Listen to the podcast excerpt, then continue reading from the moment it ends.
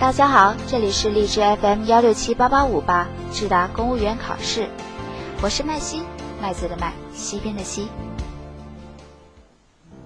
天津爆炸发生后，争分夺秒的救援立马展开，但在救援的背后，各种谣言却陆续腾升，漫天飞舞。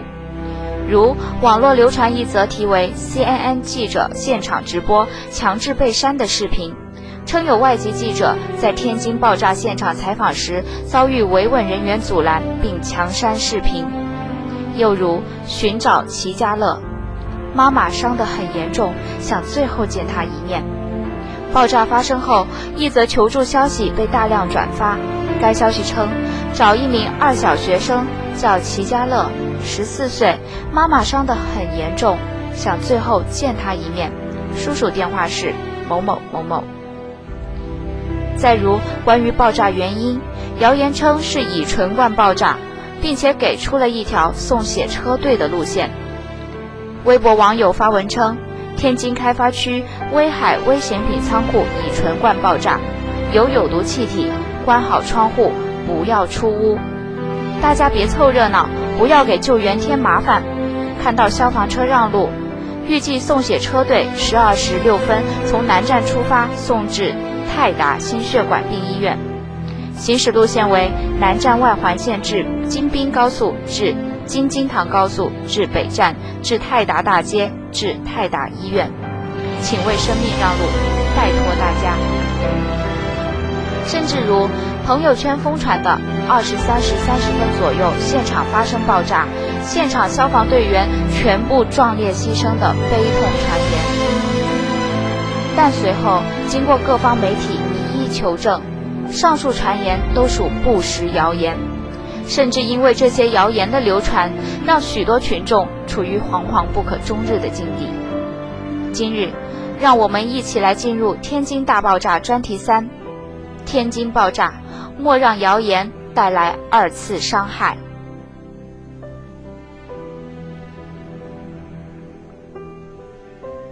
昨晚二十三时三十分左右，天津滨海新区第五大街与跃进路交叉口的一处集装箱码头发生爆炸。三十秒后，第二次爆炸发生，两次爆炸相当于二十四吨 TNT 量级，高数十米的灰白色蘑菇云瞬间腾起，现场附近火焰四溅。一边是火急火燎的爆炸后救援，一边是陆续升腾的谣言。各种关于所谓世界末日已经来临、爆炸系人为原因等论调在社交网站上四起，甚至有人片面截取爆炸视频和灾后图片，唯恐天下不乱，将其肆意传播在互联网上。这种煽风点火的行为，给灾后紧急救援工作带来了恶劣的影响。之所以会给人这种灾难频发的感觉。笔者觉得很大程度上归功于现代传媒的影响力。有的时候，传播的确是一把双刃剑。不告知民众真相的时候，总会有个别人胡乱猜测，以混淆视听；而给民众一个清楚明白的真相，同样会让人在频发的灾难面前心生不安。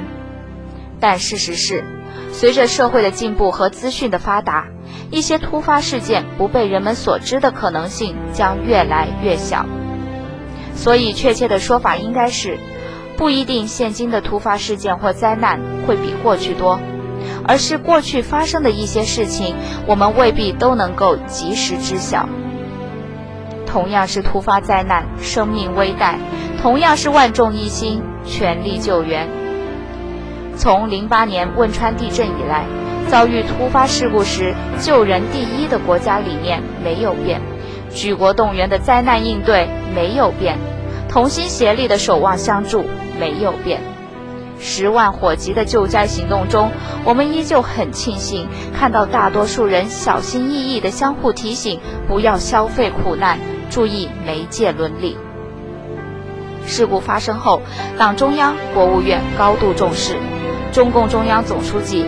国家主席、中央军委主席习近平对天津滨海新区危险品仓库爆炸作出重要指示，要求尽快控制、消除火情，全力救治伤员，确保人民生命财产安全。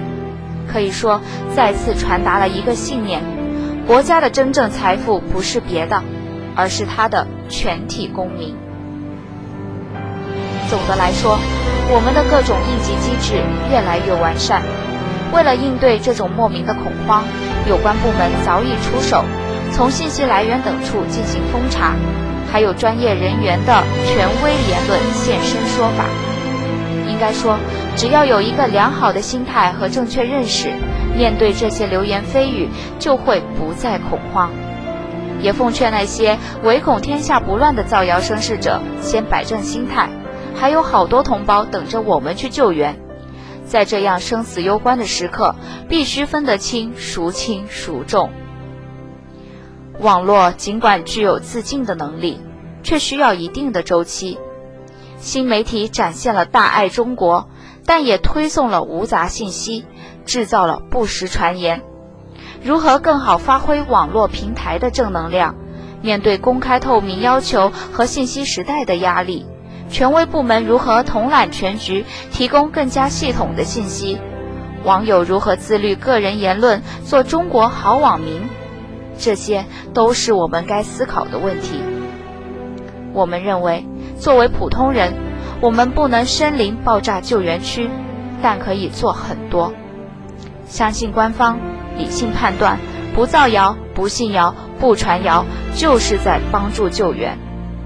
敲一敲键盘。点一点鼠标，对正能量的每一次转发，每一句评论，就是一次次对现实世界救援的回应和鼓舞。天灾人祸检验着我们的人际关系，检验着社会的阶层互动，更检验着人类精神世界的悲悯情怀。世界上的伤害可分两类，一类是大自然给人类的伤害，谓之天灾。一类是人给人的伤害，谓之人祸。天作孽犹可为，自作孽不可活。笔者再次大声倡议，别让谣言成为次生灾害。来源：华龙网，作者：张胜磊。